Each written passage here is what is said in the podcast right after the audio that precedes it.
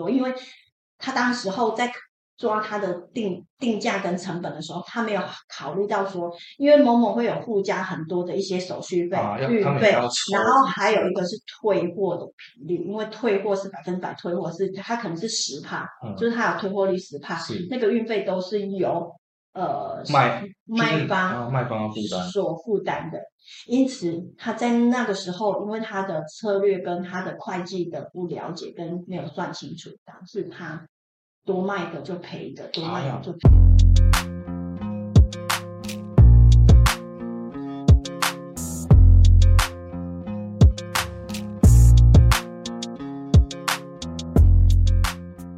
Hello，大家好，欢迎来到小老板的拆弹人生，我是频道主持人刘胖。为了避免第一次收听的听众呢不了解这个频道是在做什么，我再简单的介绍一下。那这个频道呢是透过创业前辈与专家们的经验分享，来帮助小老板们靠近发财源破财的频道。那在创业的过程中呢，一定会遇到很多的阻碍，而这些阻碍呢，就像炸弹一样。但是前辈跟专家的经验呢，就像是这些拆除炸弹的方法一样，希望可以帮助在准备创业或正在创业的小老板们。少踩一些坑，少走一些歪路。本集呢是我们的创业专家经验分享系列。本集的主题呢，公司有请会计记账的，还需要请会计师吗？小老板，小心你的财税误区。本节来宾呢，我们邀请到玉腾会计师事务所的创办人陈婉玉会计师，我们欢迎他。Hello，大家好，我是陈婉玉会计师。那我先简单介绍一下婉玉会计师。婉玉会计师呢，他本身是呃国立彰化师范大学会计系毕业，毕业后之后呢，就去成大啊、呃去取得这个会计研究所的硕士。那经历的部分呢，也在四大会计师事务所之一的安永会计师事务所待了六年，又在元大银行的证券承销部担任专案经理六年，主要就是协助公司进行上市柜 IPO 的规划。啊，那像他之前啊都有聊到，就是说 IPO 的前几天真的是非常准时的会看到日出。哎，我讲的是日出哦，不是准时下班哦，是准时看到日出哦。所以显然这个 IPO 是有多大的工程。王会计师呢，他目前他成立他自己的事务所，那他也跟他的先生有两个可爱的孩子，一男一女，就是一个好字啦。刚刚也聊到，哎，王会计师，我好奇问一下，你有喜欢的运动吗？嗯，有，我跟我先生呢都喜欢打羽球。对，而且这个羽球据说是搓成两个人认识的关键，所以各位听众们要好好学一门运动，知道啊？好姻缘就靠好运动。那今天呢，邀请到的是王会计师，当然就是要来跟大家聊聊，就是说你在创业的过程中，你会遇到的哪些财税的问题，还有就是你为什么会需要会计师的协助。那在第一个部分呢，我就想要来跟会呃王会计师请教一下了，就是说网络上啊。有人提问说：“哎，他自己的公司已经有请内部的人来记账啊，啊，或者是说他自己记账啊？那原因我我想啊，大家刚创业嘛，资源少，其实就是为了要省会计师的费用，所以我就想要帮这些刚创业的人啊来请教，就是说，哎，为什么创业者他需要去请会计师呢？在创业的路上，一开始一定要设立公司或行号。对这个时候呢，像你如果是公司资本额的部分，虽然没有限额，但是一定要请会计师做资本额的签证。嗯，那势必他一定是会去认识到会计师。但是坊间呢，很多时候其实他们找到的是呃记账师，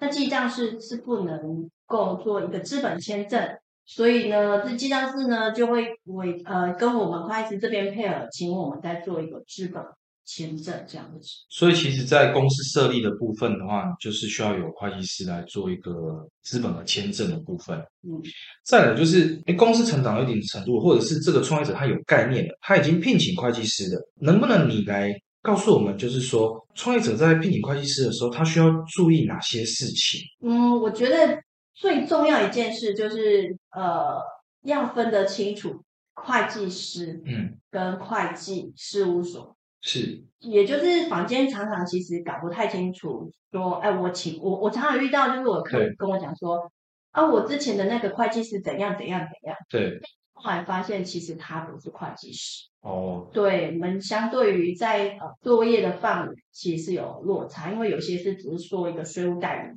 嗯，那有一些是计价师，那我们这边会计师的部分呢是有经过呃国家高等考试，然后取得这样的 license。诶，这部分我想要来确认一下，因为像律师，我们可以在法务部的那个律师查登录系统里面去做查询，说这个人是不是要取得律师资格？那当然这部分可以确认。那会计师的话有什么方法可以来确认说，诶，他跟我说他们是会计师事务所，那他跟我表明的身份他是会计师，可是我要怎么确认说，哎，他真的是会计师呢？对，房呃，像一般来讲，我们会在会计师工会里面可以查询到，是不是你所呃委任的人员，他是是具有会计师的资格。哎，呃，需要注意资格的部分，那还有其他的部分需要注意吗？在聘请会计师的部分，在聘会计师的时候，其实很多时候我觉得，第一个就是像你要呃，这个会计师是你可以常常可以找得到，你有任何问题的时候，可以随时跟他做。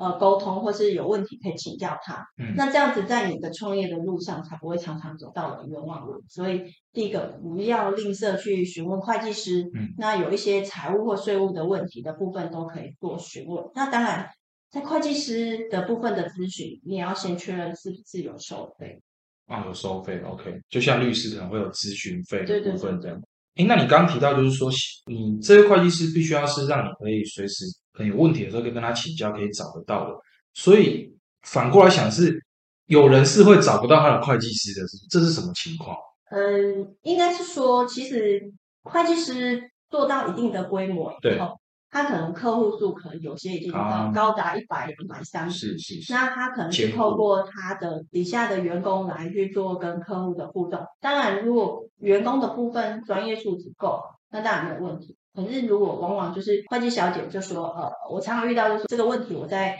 回去问我会计师，然后再回复你，然后我的客户可能两个礼拜都得不到答案的情况下，两个礼拜，对，所以才会。后来呢，就是辗转的呃找到我这边。王会计师这边要跟我们分享，主要就是说一个时间成本啊，因为毕竟你已经聘请对方了，但是可能对方客户数量非常多，或者是说他有没办法告诉你说他什么时候能给你一个明确的回复，那变成是你你做生意嘛，你时间基本上是很赶的啊。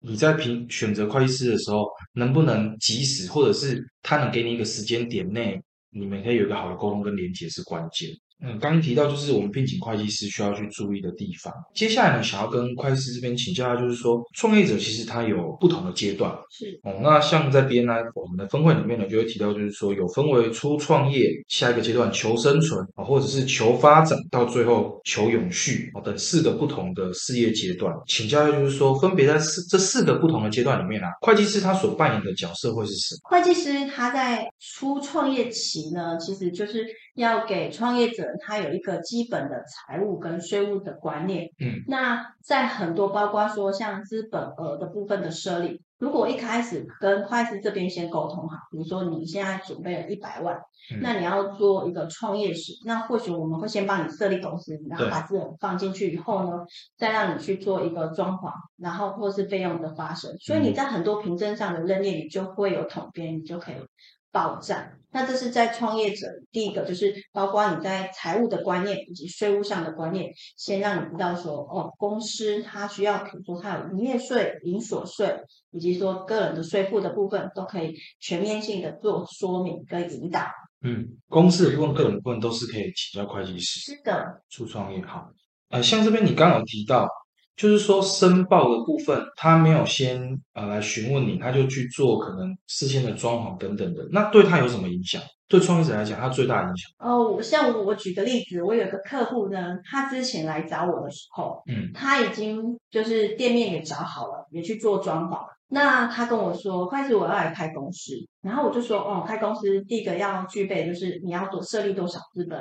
那他就跟我说，哦，因为他装潢的部分跟呃店面的部的店面的租金，其实已经花了他大部分可能五十万。对。那他现在只剩下二十五万。对。那因为会计师在。我们要做公司成立的时候要验资，所以他变成他只能把一个二十五万的部分，呃，汇进去公司。那我验到只有二十万，所以如果当一开始他的程序是先来找我，而不是先去做装潢的话，我们就可以把他一开始的资本可是在一百万的情况下去做一个资本的设立，所以他的那些费用或是他的资本金从二十万就可以提高到一百万。这是差别。那提高到一百万之后，对他的好处？对他的好处呢，包括说，呃，以后他在做银行贷款的时候，他这家公司他的资本额是有一百万，跟他的资本是二十万，对银行端来看的时候是完全不一样的。我觉得会计师这边分享到一个关键哦，可能大家一般没有这个概念的时候，真的要特别注意。如果你今天想象一下，你股东抽到一笔钱，假设是一千万，而你们的店面成本是要五百万，那你都还没有设立先验资，你就先把五百万开掉了，那其实你设立的资本只有五百，就少一半了哦。这个在你后面银行贷款部分，如同会计师所说是。银行会看你的公司大小，嗯，对对，所以这部分是关键，大家要特别注意一下。那现在第二个段阶段求生存的部分，呃，会是你觉得在这部分，呃，针对创业者的话，会有什么样的提醒呢？其实，在求生存的时候，也就是第一个，他需要的是损益两平点啊，损益。所以我们在一开始很多时候，我们呃报表上可能我们是外部报表，但是我们会给他一个管理的会计的概念，也就是说，他的最固定的开销，比如说他一个月可能就是要三十万，那他的销售就是要超过三十万以上，他才可以赚钱。对，所以我们就会提醒他说，呃，你一开始的租金大概预设多少？那你的商品的定价部分。呃，可能要注意哪一些部分？那我最近其实就呃，我的客户就问我说：“哦，不好意思，我那个做电商，那因为我一开始的时候，我的店的那个单价，我一开始设很低，只有十块钱，所以会变成说我十块钱也要去做出售，那这样子其实造成我很大的。嗯，那我就跟他说，你应该要把它做一个，比如说一组是十块钱变一百二十块，那你用一百二十块的方式来去做呃销售的话，你的呃。整个就是商品在出售就不会是十块钱，而是一百二十块，所以这个叫做管理管理上的会计。所以这是我们一般就是有关于管理会计，就是包括是像定价策略啊、成本，比如说他在进多少商品，然后他的存货要怎么去做控管，也确定说他会不会是呃都像买卖业，一般我们的原则就是快进快出，商品买进来，然后马上就卖出去。这样的话，第一个减少了它的。呃，库存的时间，然后减少了呃库存的租金的部分，那当然也是减少了资金的压力。所以这个在一个管理的过程中，我们就会建议他说：，哎，你在商品的选择上，应该是尽量选热销品。那有一些东西，呃，一次买大量的话，并不见得是划算。哎，所以这是一个。我们开始在看一个财务数字，跟老板在看数字的时候，有时候是一点观点上的不同。一次买大量不见得是划划算的，这个点倒是蛮特别。因为我们一般人会想说，哎，我大量采购，当然价格就压了。对，我可以举个例子，像像之前那时候口罩风潮的时候，是那我我的客户呢，他也是跟着大家的口罩，因为那时候本来原本一个口罩可能一盒五十个只要一百块，那那时候可能疯狂就涨到了五百块。那大家觉得说，他那时候可能呃，那时候卖的成本买的成本是两百五十块，那他就他就一次大量的进很多嘛，然后等到呢，结果没想到呢，因为后来又开放以后，然后 那个口罩就很大，就是整个量很大的时候，导致说它原本原本的两两百五十块，市场上现在卖价只剩下一百块，所以它变成商品上就是已经是叠价了，所以有时候我们往往会告诉。呃，公司是说还是有这样的风险，不可抗力的一个状态，就是市场的需求性已经跟你当初购买的时候不一样。对，那我了解，哎，刚刚有听到一个专有名词，我觉得还蛮有意思，就是管理会计。嗯，因为一般人对于会计师的了解，可能他并没有想到说，我在定价或者是销售方面，也可以来咨询会计师，跟会计师讨论。那我觉得这个部分还蛮重要，因为其实会计师他经验丰富，他手上有很多。公司销售的案例的时候，他可以给你一些建议。是，毕竟手上有其他买卖业客户，当然不要说是谁嘛，因为毕竟客户是保密的。只是说某些的方法，哎，或许你可以听听看别人是怎么做的这样子，那真的是非常棒。而且刚其实有提到一个关键，就是估错定价这个部分啊。我觉得这个部分应该也是很多的创业者没有想到，就是哎，我这个东西要卖多少钱，是我自己觉得它应该要卖多少钱。还是我去看同业卖多少钱加一点上去，还是我成本加一点上去？对，就有不同的。是没错，这个就是我们在一个管理会计里面，它指的是成本加成，还是说市价里面去加上毛利？所以这个东西呢，是在定价策略的模组里面，它就是其实它就有很多种方选。所以像我，我之前客户在问我的时候，我就会跟他讲说。呃，像买卖业可能很多的时候都是成本加成，成本定价，对，就是成本定价。那相对有一些东西，它可能是已经有市场上就有定价，所以你可能会参考市场的定价，就是目标定价的概念。对，所以。呃，这个怎么衡量，就是要去讨论这样子。这边其实也带出了一个关键观念，就是说你卖的多不代表你有赚钱，是，因为有涉及到哎净净利嘛，对，没错，就是你想说哎销售额哇看报表好高哦，就成本也跟上来，知道吗？对，就大家是发现说哎奇怪，那今年那有没探级呀？哎，就不如登个小班哎。刚好有一个案例是，他是在某某里面做一个呃某一个商品的销售，就不要那么明确讲。那他当初呢，他觉得打进去某某呢，他的销售量突然间暴增许多，因为他当时候在。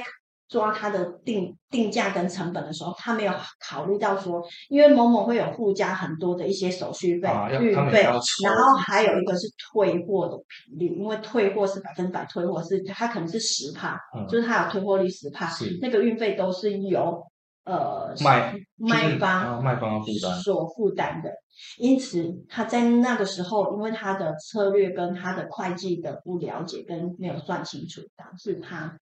多卖的就赔的，多卖的就赔，真的是。所以这个情况下会让你知道说，其实，在创业的路上，会计重不重要？很重要。你以前如果没有跟平台打过交道，你怎么知道它的退货率是是那样子？然后它会占你成本的多少？所以有时候，呃，有一些比如说专家，像是会计师的部分，可以提醒你有一些合约的部分要审视的、审慎的呃阅读，包括说，如果你的产品。有瑕疵的时候要罚款，那这件事情你知道吗？有关法律的部分就可以听之前我有访问律师，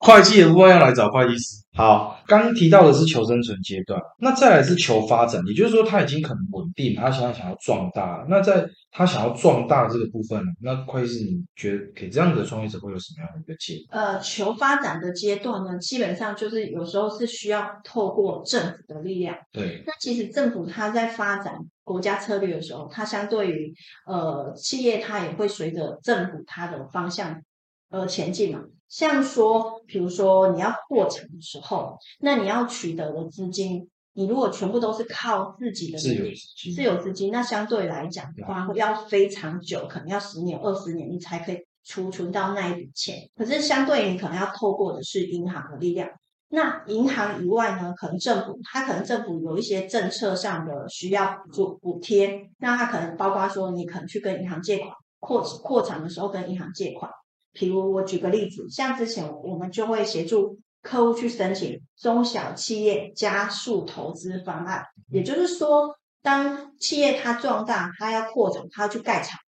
那它可能需要五亿，那当然不会，它除了自有资金，一定会跟银行借款。对。那政府的部分呢？它为了希望我们的台湾的中小企业可以扩大，那它就有例行上的补助，也就是呃五年的一点五%的利息都由政府来帮你出。那相对拿到这样的资源，或是说你在投资的过程，你有拿到投资顶减，你透过政府的力量，就可以让企业更多的资源。然后让自己壮大。好，那我我大概整理一下，我听起来的感觉是说，你现在求发展阶段了，你是有一点点资本的，因为你长大了。可是其实你应该要用一个更聪明的方法，譬如说透过杠杆。而这个杠杆，譬如说可能你自己出百分之二十三，剩下七十有跟银行用借贷的方式。那或或者是像透过政府力量可以获得一些呃，你说加速投资的方案，对，可以取得取得补助，对利息补利息的补助，嗯，哦，所以其实这部分都是外汇会是这边的专业项目嘛，因为毕竟。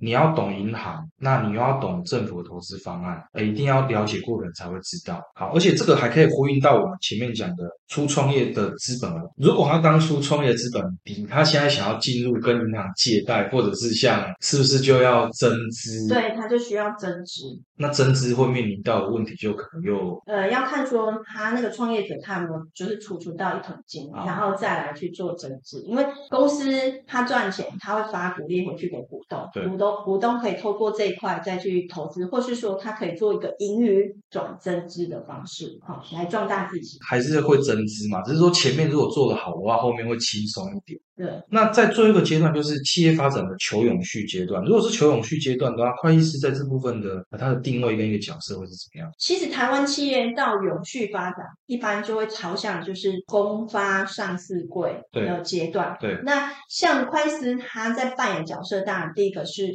他需要做一个专案审查，因为这个是一个你要申请到金管会这边公发新贵，那会计师就要做一个专案的审查，你的内控内基合不合主管机关的要求，所以会计师就会扮演这样的角色。那当然，会计师他也可以在这个。哦，你要 IPO 的过程辅导你说，哦，有一每个阶段它的要求，包括你要的建立的呃程序，比如说采购的流程啊、销售的流程啊、存货的流程。那他做这些动作都是希望你在每一个呃交易的流程，就是营运的过程，都是留下 SOP，而且标准化，让你的。公司在很稳定、求发展、求永续的阶段，建立起一个制度出来。那这样子，在透过上市上柜的情况下，可以跟投资大众募集资金，也可以把你的成功的云模式跟大家投资人做分享。那我大概整理一下，我听到的关键点是说，会计师在最后面，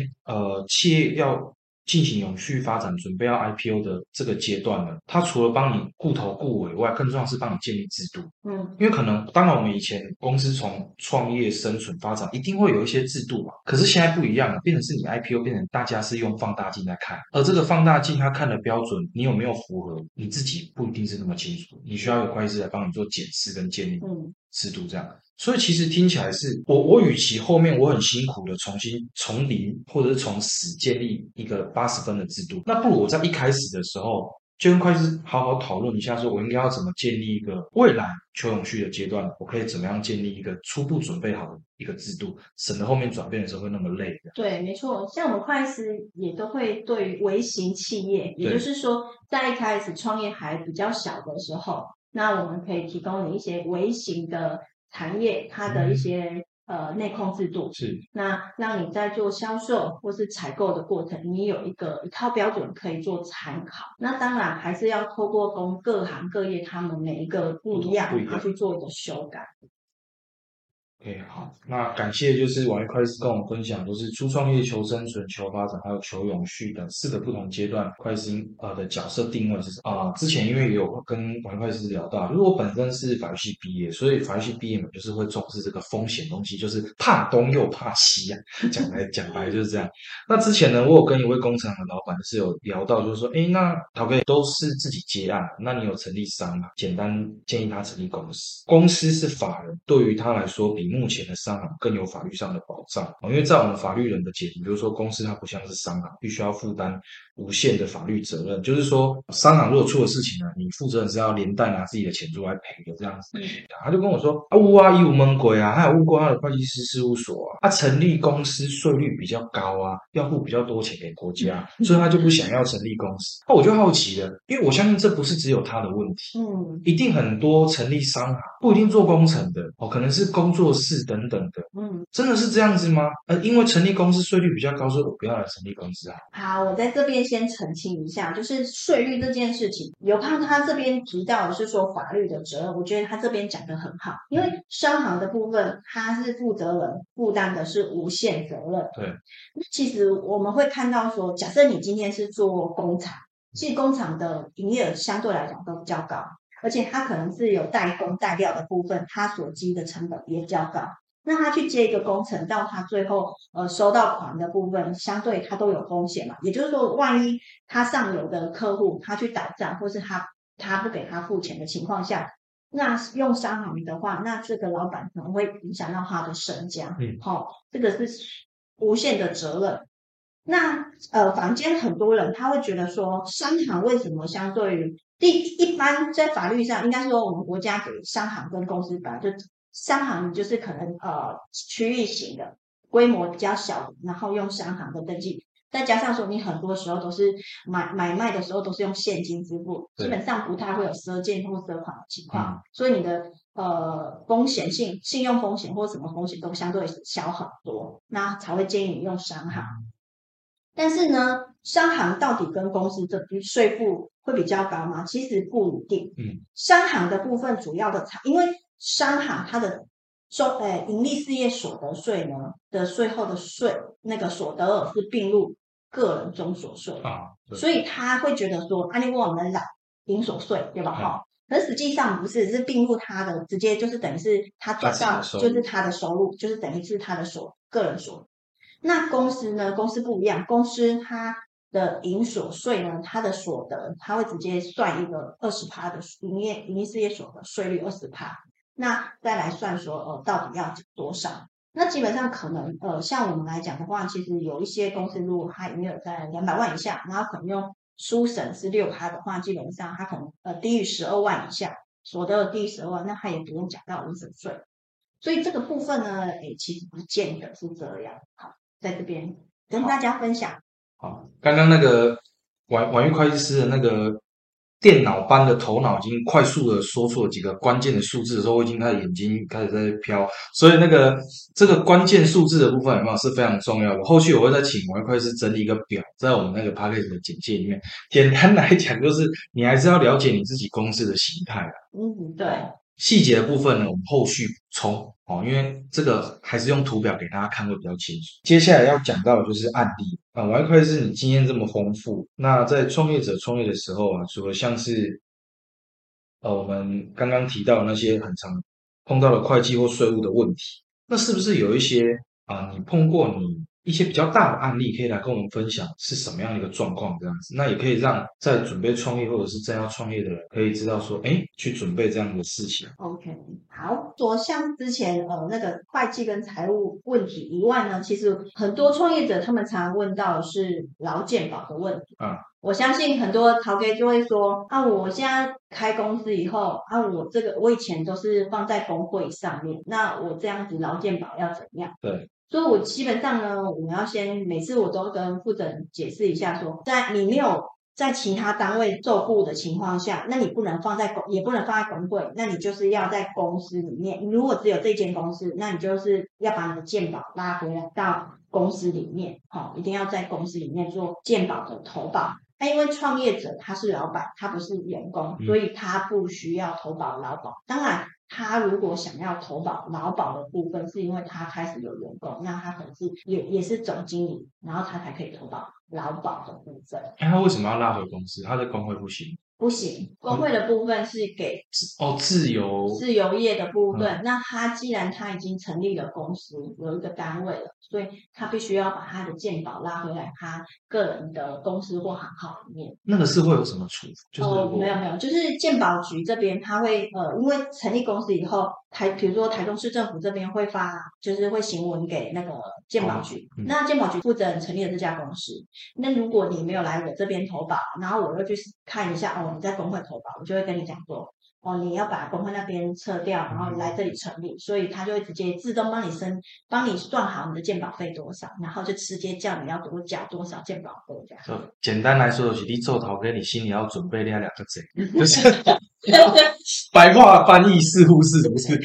好，那外会计师，因为你毕竟从事会计工作这么多年啊，成为会计师这么多年，那你可以跟我们分享一下，就是说你在这个工作上有没有一些印象深刻的事情，可能像工作一些体会啊等等的。那我来分享一下，就是在我在四大会计师事务所，我们其实辅导，呃，应该说我们查核的都是大公上市贵公司，对我那时候其实都要呃，比如说大陆飞啊，然后越南飞，其实在这个过程，其实我们也是在学习，就是每。一个企业，它从小做到大这么大的规模，我们碰到的这些呃会计人员的部分，其实他们当然第一个都很辛苦，对。再加上说，我觉得创业者其实他可以走到一路走到这里，他就把他的企业当成像小孩一样，嗯。所以，我我们其实我我自己当会计师以后，其实我在遇到每一个创业者，我都觉得说他现在就是在抚育孕育一个下一代的感觉。再加上我也有自己两个小孩。所以每天要不断的浇花，然后灌溉。那很多企业，他在他最后呢，他要把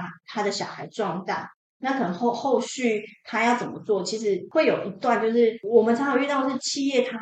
会有一起成长的伙伴，就是那些跟他生死与共的那些人。然后呢，我们会计这边其实常常跟老板吃饭啊、聊天的过程，创业家真的很不容易。所以呢，我可以可以陪伴的。创业者一起提供给他们意见，呃，陪伴着他们一起成长。其实我觉得这个过程也是一种成就。我我觉得这边有一个蛮有感触的部分，就是随着公司的成长，其实你说合伙人会不会、股东会不会走到最后，不一定，有可能哦。五月天也换过鼓手，对，就是意思就是说，其实股东有来去嘛。那当然，人生不同的阶段的时候，有时候你可能想呃扩大了，那有的人不一定他想稳定，所以这没有对错，只有在当下你选择最适合跟你一起往前走进下一步的伴是谁。而刚好，我觉得会计师的角色就像一个二次元宇宙外面的一个看着这个世界的人，看着这一切事情发生，所以他他因为他不会去介入这个，可是他就是看，然后帮你们做出一个最好的规划，这样。可是在这过程中，他也经历了很多这样子的案例，这样子。是，我觉得其实蛮有感触的，因为之前我们也有一起访来宾是访谈到说，创业到底是独资好还是合伙好这件事情，没有绝对的答案，就是给大家可以自己去评估，说自己在公司成长的过程中，怎么样的状态对你来讲是最适合。如果不清楚的话，跟我的会计师聊聊天。对，好，那在最后的部分呢，帮就是准备创业呢，或者是已经在创业的听众啊，问一下，就是说，那还有没有什么啊是他们可以注意的，或者是你想要来跟他们分享？其实我之所以会自己呃在做职业，其实我看到中小台湾是一个中小企业聚落比较多的，也就是说很多青年他们想要创业。可是过往的呃二三十年，其实很多台商是去大陆嘛，对，近几年来，其实青年创业的人越来越少。所以为什么政府一直在鼓励青年创业，是因为我们需要孕育的新创新的创业的。呃，商业模式，那才可以带给台湾的未来经济发展。那所以说，其实我觉得我很鼓励，就是想创业的你们可以离开这个舒适圈，然后可以来做一个创业。然后，如果你有好的想法、好的计划，那我觉得其实人生就那么一次，创业又何妨？这样。谢谢大家。好热血的一番鼓励哦！创业其实你你一定会碰到一些不容易的事情，